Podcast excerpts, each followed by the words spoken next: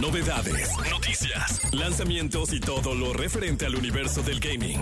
Lo trae para ti Mari Yolo en Jesse Cervantes en Nexa. Bien, todos, está Mariolo con nosotros en este viernes, como lo hace los últimos viernes para hablar de gaming. Y ahora el tema es muy bueno porque vamos a hablar de la evolución de las convenciones de videojuegos en México. El fin de semana pasado se llevó a efecto Gamergy, ¿no? Así es. ¿Cómo estás, Mariolo? ¿Bien? Muy bien, Jessy, muy bien, muy contenta y muy contenta de andar trayendo estos temas que poco se habla, pero ahorita vas a ver que desde hace muchos años han estado presentes justo este tipo de eventos. Y como dices, Gamergy estuvo el año, eh, el año pasado, la semana pasada con 70 mil asistentes. 75 mil, dice aquí. Sí, sí, sí, 75 mil. Y aparte hubo muchos viewers en línea desde Twitch. 2.2 millones de viewers. Así es, así es. Entonces fue una audiencia enorme. De hecho, creo que es el más grande de Latinoamérica hasta ahora. Eh, comparado con Brasil, tal vez no tanto, porque Brasil tiene muchísima comunidad que apoya el gaming, pero de hispanohablante creo que ha sido el más grande hasta ahora. Entonces fue una cosa impresionante. En Exagaming estuvimos cubriendo. Eh, hicimos algunas cápsulas, incluso entrevistamos a Litkila, que fue a cerrar con un concierto, bueno, abrir más bien el, eh, la LLA, que ya era la clausura, más bien. ¿Qué es LLA? Es la Liga de Latinoamérica de ah, League of Legends. Ah, ok. Liga de Latinoamérica de League of Legends. Así es. Y él cerró. Sí, él cerró. Ok.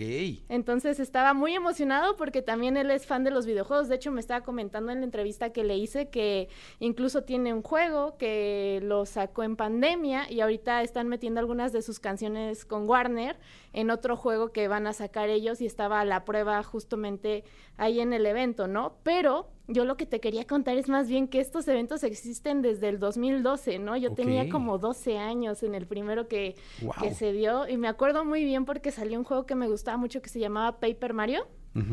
Y podías hacer como avioncitos de papel, intentar ganarte algunos juegos en el stand de Nintendo, ¿no? Que creo que fue debut y despedida porque ya no lo volví a ver un stand oficial de Nintendo en otra convención, pero pues yo de chiquita quedé eh, impresionada. Era muy pequeño, solo 2012 empezó. 2012, así es, con el Electronic Game Show, que en, en, paz descanse.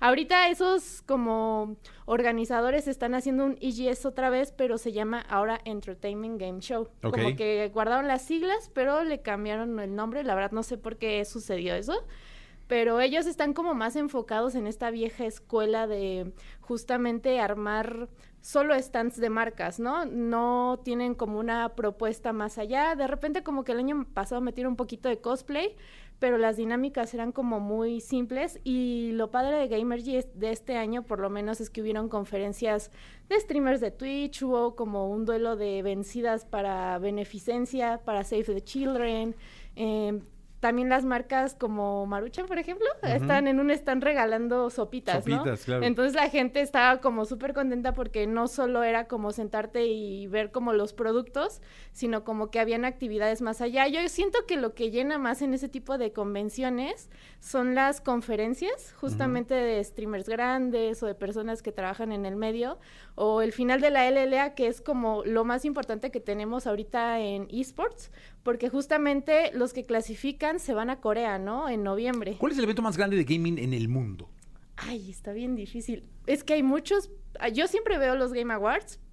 Yo creo que es, uno de los más importantes. Antes era la, la E3, pero a raíz de pandemia la cerraron, que para mí es una lástima porque en la E3 se juntaban todas las en marcas. Las Vegas, ¿no?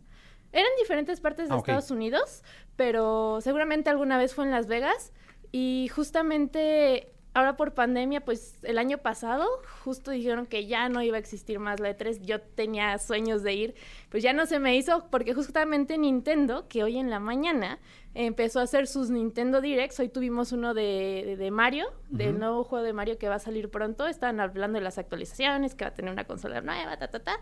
Y a raíz de esto, la E3 como que dejó de ser rentable para las empresas grandes. Pero lo bonito de la E3 es que tú como desarrollador chiquito podías ir con los publishers grandes y decirles, mira mi juego, ¿no? Y ahorita ya no tienen ese espacio los, los desarrolladores. Sí, eso a mí pues se me hace como un golpe muy fuerte. ¿Y quién entrega los Game Awards? Los Game Awards, ay, se llama Jeff ¿Es una persona? Sí, es una persona. Ok. Sí, justamente él empezó a hacer este los Game Awards y empezó a hacer eh, los Summer Game Fest, que eso como que sustituyó el espacio de la E3. Y eh, acabamos de tener uno hace dos semanas, justamente que hablaron como cosas de Konami, eh, un juego que se llama Alan Wake. Eh, y también dieron la fecha exacta de cuándo va a ser el, eh, la premiación de los Game Awards, ¿no? Ya que va a ser en diciembre. 7 de diciembre estoy viendo. Así es. Sí, justo lo sacaron eh, hace dos semanas todas estas noticias y justo pues ahorita es de los más fuertes que hay. Yo creo que también TwitchCon es muy importante, pero es más enfocado a los influencers. Y creció tanto TwitchCon que ahora hacen tanto en Europa como en Estados Unidos, porque antes solo era en Estados Unidos y ya van varias ediciones que empezaron a hacer en Europa, esta vez fue en París, ¿no? Entonces lo padre de ahí es que conoces a tus creadores, van algunos publishers igual para que pruebes algunos juegos. De hecho, parece que no, pero tenemos un montón de estas convenciones. ¿No es Geoff eh? Él mismo. Sí, es que ya estoy aquí investigando. Sí, sí, sí, ya vi, ya vi. Eres muy bueno investigando. Yo soy, a mí siempre se me van los nombres, pero justamente él te manda sus correos y te hace las invitaciones para que hagas co-stream. Entonces ya revisa su equipo si tu perfil pasa. Kegley. Así es. Muy bien. Y ya cuando pasa tu perfil, tú puedes hacer co-stream. Eh, si tú eres un streamer de Twitch, tal vez no muy grande, pero eres consistente, es posible que te, que te den accesos, ¿no? Yo casi siempre lo pido y siempre cubro estas cosas. Entonces, hace dos semanas yo estuve cubriendo como todo el evento de de la presentación de Konami, de lo de Alan Wake. Ah, de hecho anunciaron la salida de un juego que es muy bueno que se llama Little Nightmares. Y la verdad esas cosas a la comunidad le gustan mucho y ahorita es como de los eventos más importantes desde que desapareció la E3, como que él se hizo amo y señor como de todas las presentaciones importantes de Pues qué bueno, que, exista alguien que le dé movimiento a todo esto.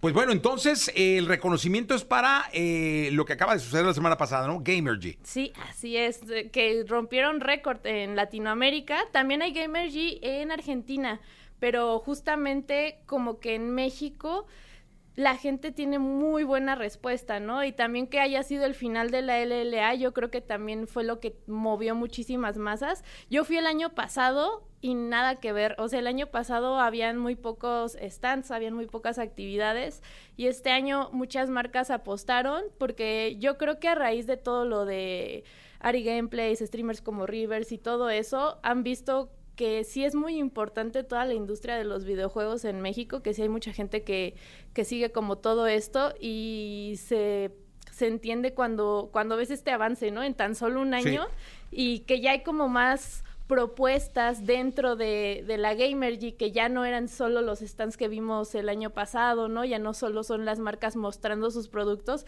sino que traen también ideas como más innovadoras.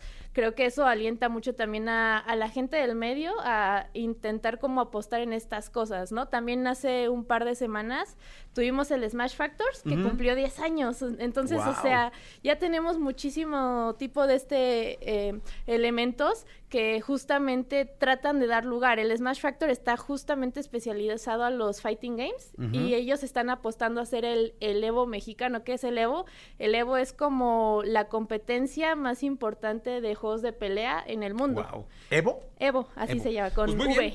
Oye, pues gracias, este Mariolo, por estar acá con nosotros todos los viernes. Ay, no, gracias a ti. ¿Dónde te pueden localizar? En mis redes sociales me pueden encontrar como Mariana-Romo en Instagram y todas las demás como Marillolo. Venga. Muchas gracias, Mariolo. Gracias. Vamos a continuar.